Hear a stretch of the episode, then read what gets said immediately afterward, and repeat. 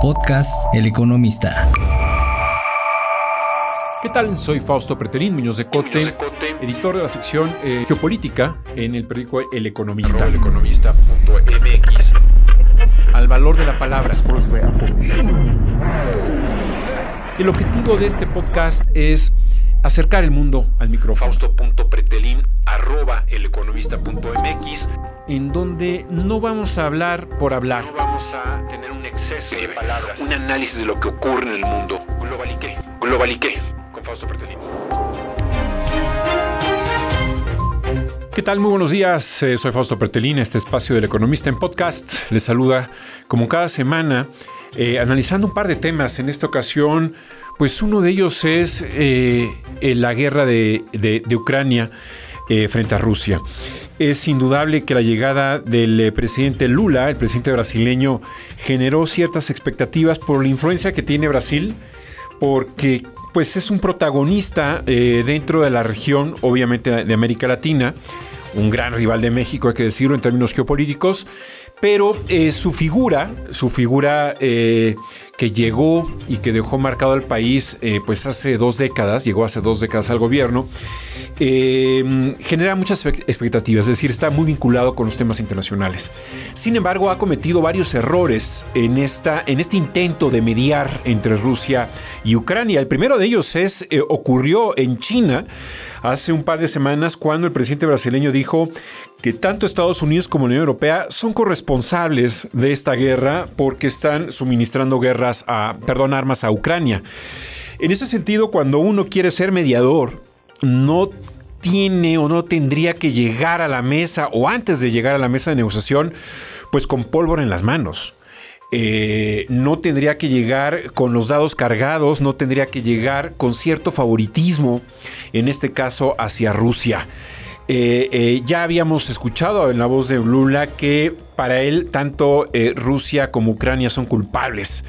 Y aquí, y en términos del derecho internacional, aquí solamente hay un culpable que se llama Rusia porque violó el derecho internacional a la hora de invadir a Ucrania.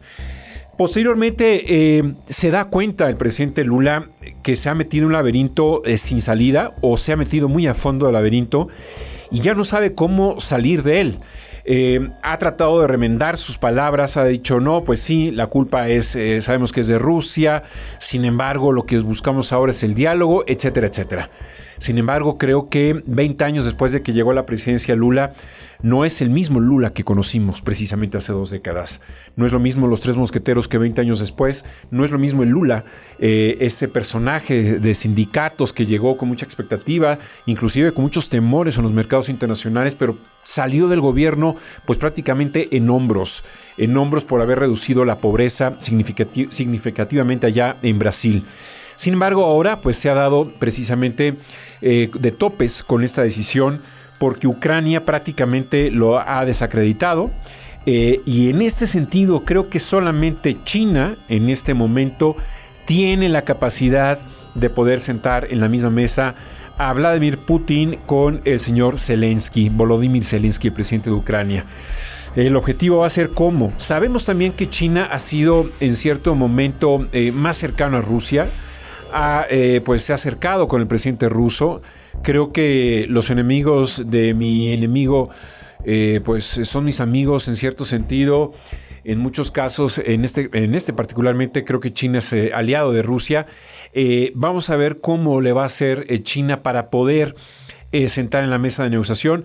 Tiene mucha razón el presidente Xi Jinping que la vía única para, para llegar a la paz es el diálogo. Sabemos también que los dados han sido medio cargados eh, de China a favor de Rusia, sin embargo Ucrania ya con la plática que tuvo Zelensky hace un par de días eh, con el presidente Xi Jinping, creo que eh, llegaron a un buen término o un buen inicio de negociación y vamos a ver qué sucede con estas, con estas expectativas. Vamos pues a pasar al siguiente tema. Arroba Fausto Pretelín en Twitter. Bien, en esta, en esta segunda eh, etapa de esta, este día en nuestro podcast aquí en El Economista que por cierto los invito a que escuchen muchos de los podcasts que están aquí en El Economista. Eh, vamos a hablar sobre eh, el acuerdo comercial entre México y la Unión Europea. ¿Qué ha pasado? Prácticamente cuando termina el gobierno de Peña Nieto, claramente casi lo deja en un 80% de avance lo que ha ocurrido en estos tres años de gobierno, más de tres años, perdón, estos cuatro años y medio de gobierno, ya, ya uno pierde la contabilidad, pues han pasado muchas cosas y creo que viene una oportunidad única y es la presencia de la Unión Europea por parte de España. Este segundo semestre del 2023, España, y durante seis meses va a tener la presidencia, va a catalizar todos los eh, programas, todas las decisiones que tiene sobre la mesa España y le podría dar prioridad al, acuerdo comercial entre México y la Unión Europea. La gran eh, pregunta va a ser, ¿va a estar de acuerdo México en, que ya salga adelante este acuerdo? ¿Qué pasó? A grosso modo, rápidamente, eh, en la Unión Europea los jueces le dijeron a Bruselas, a la Comisión Europea, oye, ¿sabes qué? Estos grandes temas que tienes en el acuerdo con México tienen que ser eh, aprobados por los 27 parlamentos europeos, e inclusive más porque Bélgica tiene varios parlamentos, es un país muy regional, con mucho regionalismo. Eh, y lo que hizo eh, Bruselas, la Unión Europea, fue, a ver, vamos a separar el paquete político, el paquete de inversiones y el paquete comercial. El paquete comercial no es necesario, según las leyes allá en Europa, que pase por los 27 parlamentos. Ese puede ser aprobado de manera inmediata por el Consejo de Europa. Se le dijo a el secretario de Relaciones Exteriores, Marcelo Ebrard. Sin embargo, eh, Marcelo Ebrard dijo, no, nosotros queremos los tres paquetes ya en uno y tenemos que aprobar solamente un acuerdo comercial, una especie de acuerdo comercial eh, espejo, similar al que va incluido dentro de este paquete. Y, ok, eh, aprobemos este acuerdo comercial y no hablemos de la renovación del acuerdo eh, global que tiene México con la Unión Europea. De acuerdo, dio el, visto bueno el, secretario de Relaciones Exteriores y pasó a la mesa de la Secretaría de Economía. Pero, oh sorpresa, justo cuando pasa a la mesa de la Secretaría de Economía, hubo cambio en el gabinete y eh, Tatiana Cloutier dejó el despacho de, Economía. Esto que implica que ahora hay nueva, nueva secretaria y eso va a tardar. La gran pregunta es, ¿por qué no ya se aprueba de una vez por todas el acuerdo comercial con la Unión Europea, la renovación del acuerdo global? Porque se acaba el año 23 y en el 24 hay elecciones en el Parlamento Europeo y hay elecciones presidenciales en México, es decir, no se va a aprobar el próximo año el acuerdo, el acuerdo global, es muy probable. Entonces, si no se llegara a aprobar en este año, con la oportunidad de que España tiene la presidencia de la Unión Europea, nos estaremos poniendo prácticamente la soga al cuello.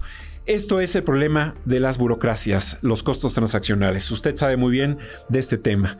Bien, pues eh, es todo por el día de hoy. Les agradezco mucho su atención y les recuerdo que los podcasts eh, del economista están listos para que usted los escuche.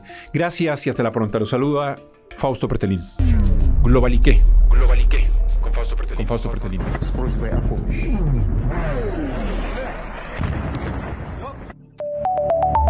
Podcast El Economista.